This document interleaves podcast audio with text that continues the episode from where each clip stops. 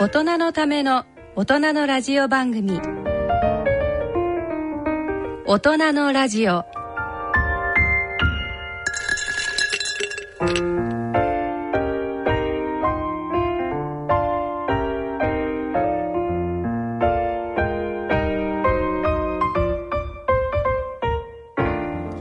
皆さんご機嫌いかがですか？安倍賢人です、えー今回は沖縄で医療活動をされていらっしゃる栗山俊先生をお招きしてお送りしたいと思います栗山先生今日はよろしくお願いしますよよろしくお願いします。ろしくお願いします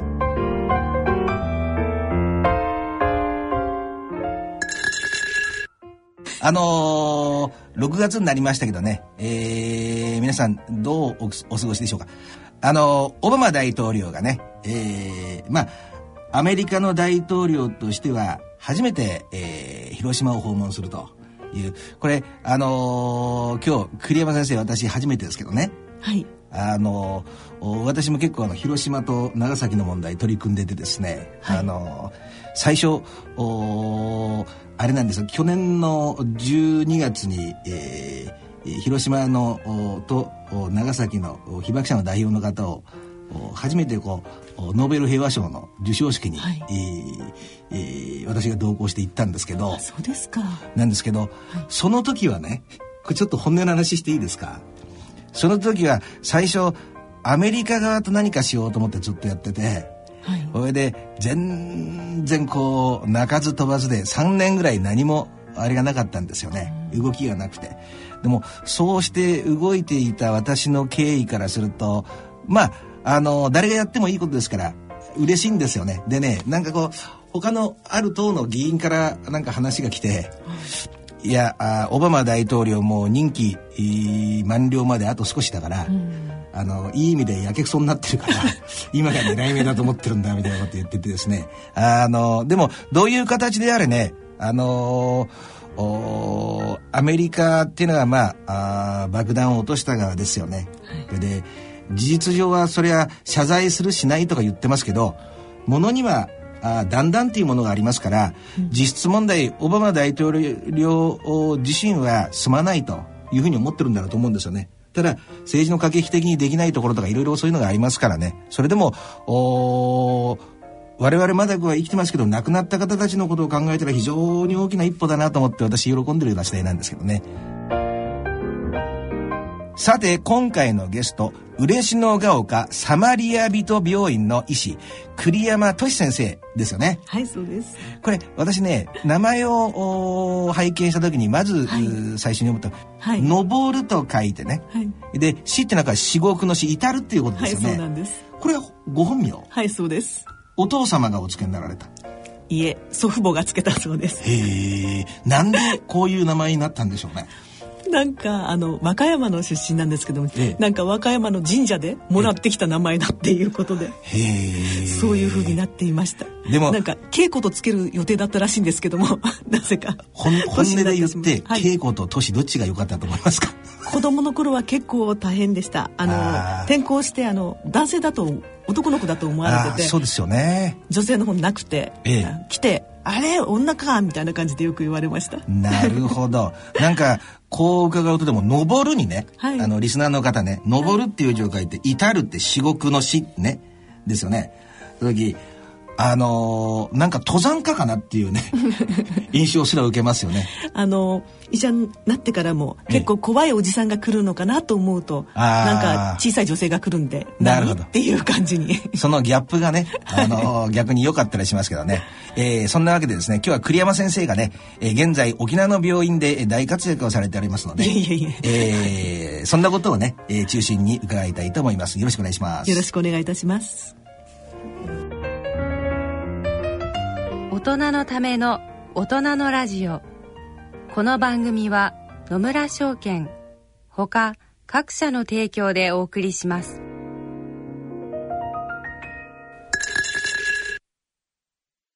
野村。第二の人生に必要なのはお金だけじゃないから。ゆったりとした旅を楽しみたい。健康はもちろん若々しさもまだまだ保ちたい。住まいをもっと快適にしたり相続のこととかもしもの時のことも考えておきたい。セカンドライフのために知りたいことってたくさんありますよね。あなたのハッピーなセカンドライフのために。野村証券の本支店ではさまざまなスペシャリストを講師にお招きして野村のハッピーライフセミナーを開催しています。詳細はウェブで「野村のハッピーライフ」と検索してください。なお当セミナーではセミナーでご紹介する商品などの勧誘を行う場合があります。恐れの村に来てみよ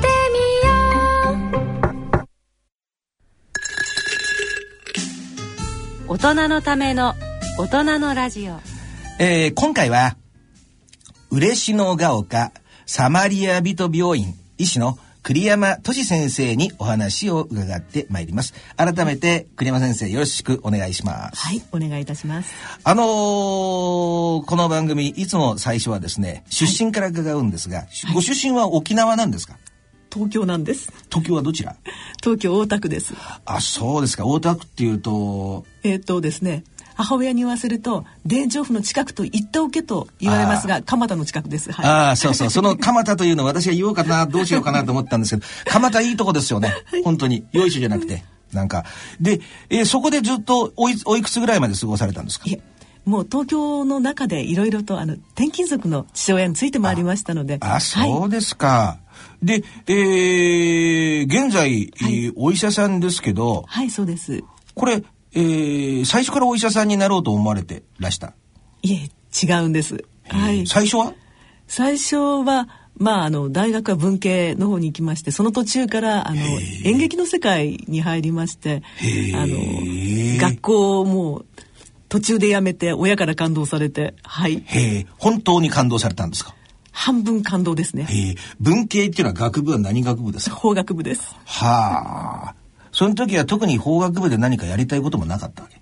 そうですね。なんかこう大学に入ってやりたいことを見失った状態になったっていうのはありましたね。逆に、レールにこうずっと乗ってて？いえそういうわけじゃなくて自分が入りたいとこではないところだったのでなんかこう力尽きた感があったんですけどもでもそこから演劇の世界に入って文学座の演劇研究所に行ってという形ではいあれは文学座文学座って言いますけど、なかなか狭きもんなんでしょ昔は結構 はいあれは何倍ぐらいですか？ごとあの栗山先生の当時いやで。でもそんなに30何倍だったと思いうますあ、そうですか。それ一発で合格されて。いや本当になんかまぐれっていうかそういう形ではいへえ。で、その演劇にはい携わったのはおいくつぐらいまで、29歳まで、あそうはい、やってました。売れなかったです。10年くらいは？はい。やっておりました。へえ。でも、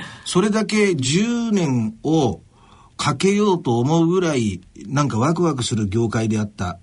はい。何が楽しかったでしょあ舞台を作るっていうことですね。あの、私は演じることもですけど演じるだけじゃなくてその演劇舞台っていうものがすごく好きだったんです。はあはあはあはあはあはあなるほど。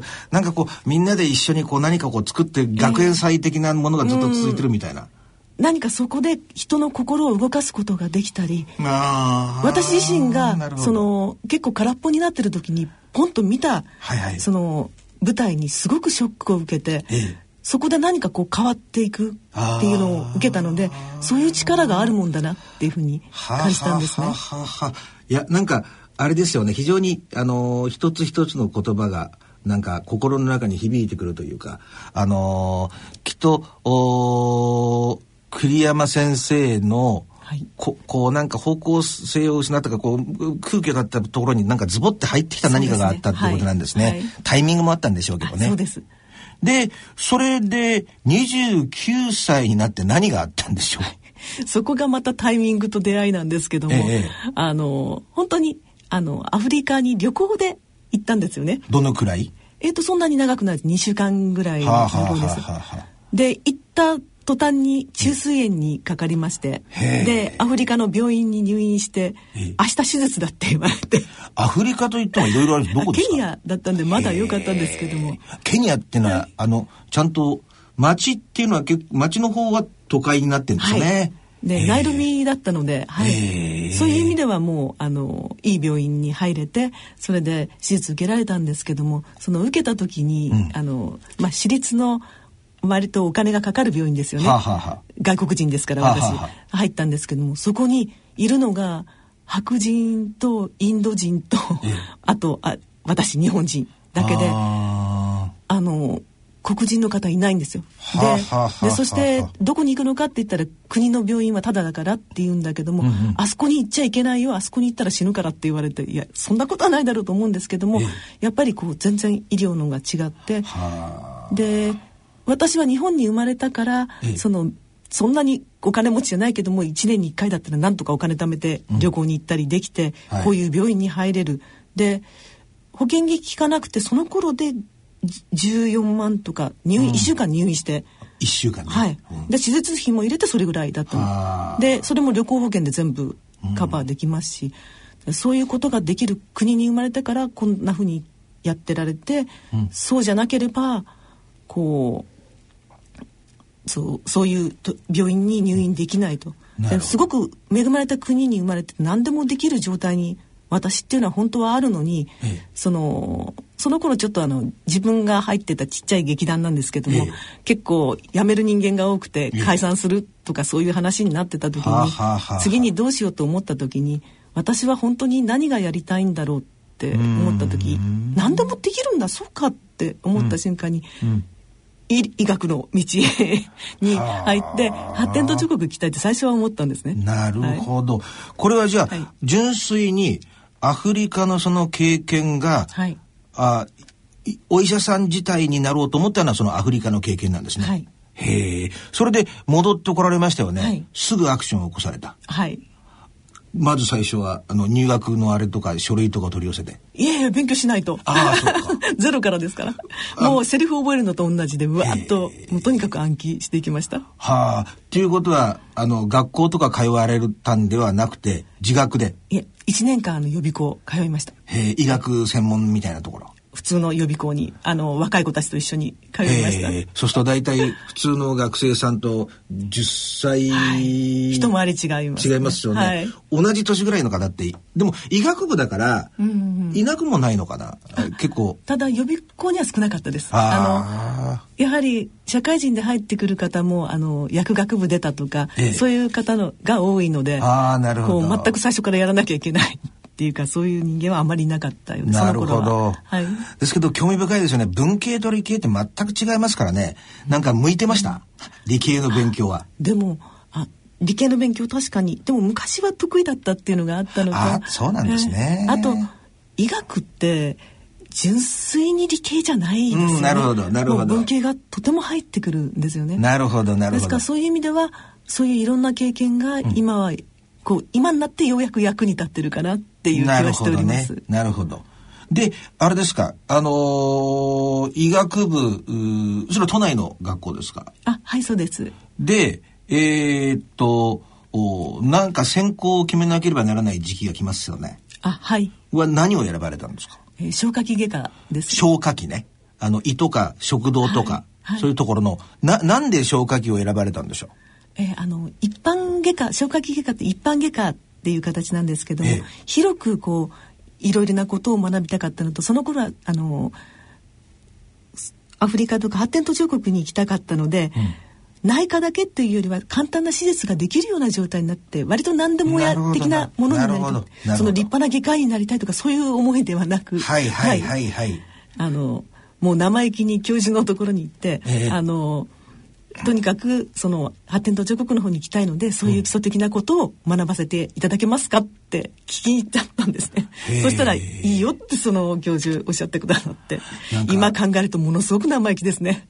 でも昔はそういうのをちゃんとこうなんていうのかな受けてくれる人間もいたんでしょうね。はい、なんかへえ。それで、えー、ずっとその食道外科の道をこれまで歩まれてきたんですか？い違うんです。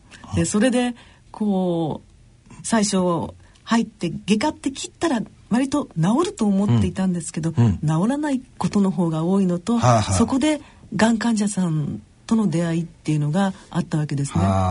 一番初めに持った患者さんからもう、ま、治らないっていう方を最初に思ったのではあ。でこう大学病院っていう場はその最先端の医療をやっていて、その治すことにはもう最先端のことをやっているのに、もう治らなくなった途端になすすべがない。何もなかった。でその頃そんなに緩和医療っていうかその、はい。終末期の医療っていうかそういうこら辺のところがあまり、そのしっかりしてなかったっていうか痛いのはしょうがないとか、はいはい。この痛いので死なないとかもうちょっと暴言吐くような方もいらっしゃったぐらいで、うんうんうん。でそうじゃなくてもっと何かができないのかって思って、まあおその海外に行こうと思ってたんですけども、うん。こんなに日本でもこの大変なうん。ことがあってそこにあんまり専門がその頃こう少し増えだしたぐらいだったので。うん。うん。遅れて医者になる人間なんだから、うん。そういうところを専門にやってもいいんじゃないかっていうなるほど、はい、なるほど。ということはきました、うん。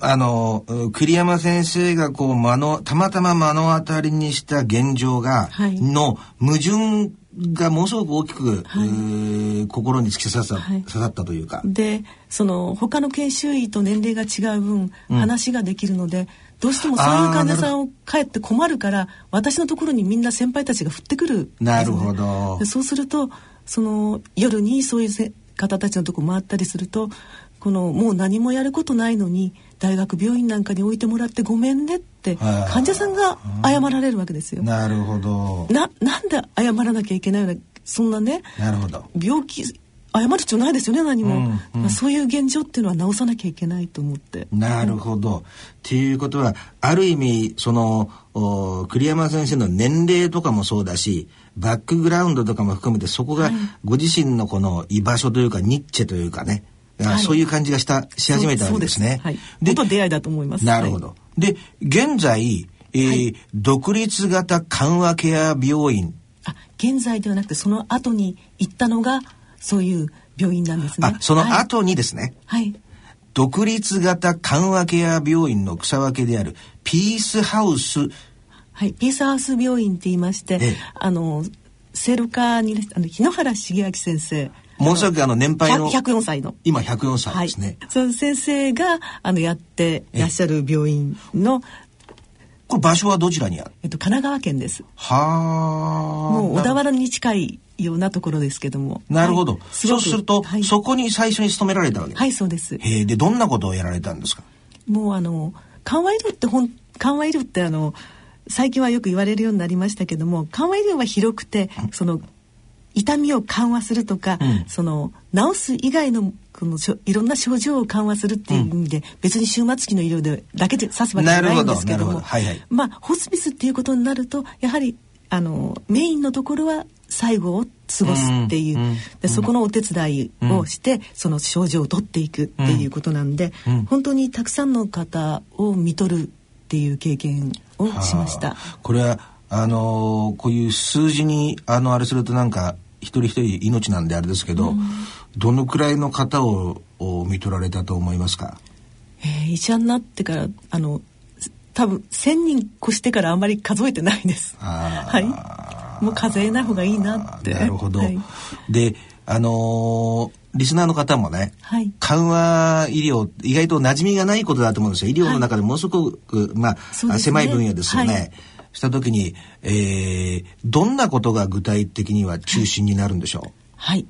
えっ、とまあがん患者さんでしたらその手術とかその化学療法とかその治すっていうもの以外に、ん。痛みを取ったり、その吐き気を止めたりだとか、うん。あとうつ状態にあればその心の問題なるほど。治したり。とにかくそういうことをしっかり治さないとん。治療に取り組めませんよね。うんうんうん。そういう分野のところとあともう最後が近くなった時の、その過ごし方のお手伝いをしたりだとか、うん。もちろんあの症状緩和痛みを取るっていうのがこうメインにはなりますけどなるほどね。緩和ケアだからやっぱりはい。緩和,、です痛みを和らげるっていうことなんですね。体の痛み心の辛さ、はい。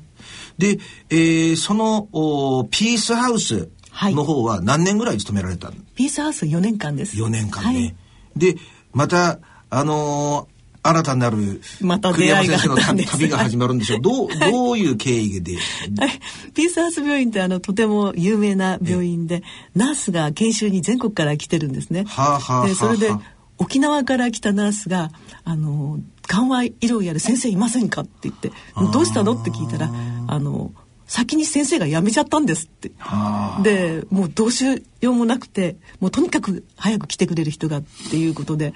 で私その時にはあのまあピースハウスで勉強させていただいてどこか他にあのこの知識を生かして出ようと思ってたんですけども、はいはい、いくつかこう行かせて見学させていただいたんですけども、はいはい、普通ナースが声かけませんよね。あの病院からとかあとその病院のドクターからあの依頼を受けてっていう形で行ってきたんですけど、えそのナースからが頑張って私たちの病院に先生を呼ばなきゃってこうやってる状態がすごく感動して、でですからあのよく沖縄が好きで行くっていう方いらっしゃるんですけど、ええ、沖縄全然知らなかったんです。はい。行って初めてこういうところなんだっていう感じで。なるほど。はい、ということはその沖縄に行かれた時には、はい、栗山先生おいくつでした？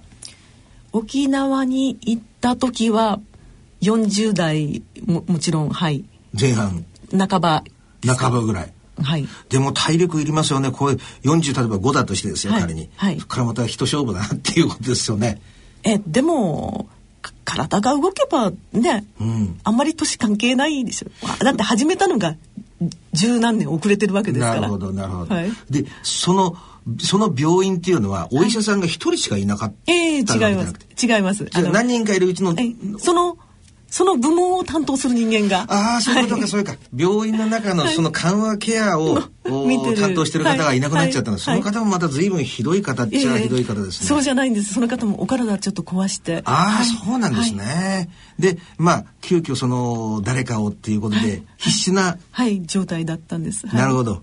で、どうせ私この道を選んだんだから行ってみようかな、みたいな。はい。なるほどなるほど。で最初はだからまああの形を作って、ええ、まあ3年あればそのきっちりそのマニュアルとかも作って、うん、帰ってくればいいかなっていうそういう気持ちで、はい、そうですよね。ささっきのピースハウス病院も4年でしたからなんか周期的にはね まあ半分冗談ですけど。でまあでも東京からあまり離れる気がなかったのでなるほどなるほど。やはり文化の中心でもあるしその医療でもやっぱり中心であるので、はいはい、その頃はその地方に住むっていうこと自体がイメージができてなかったなるほどわかりますわかります。うん。あの特にこういう都会のこの便利さにですね、はい、慣れちゃうとあれですよね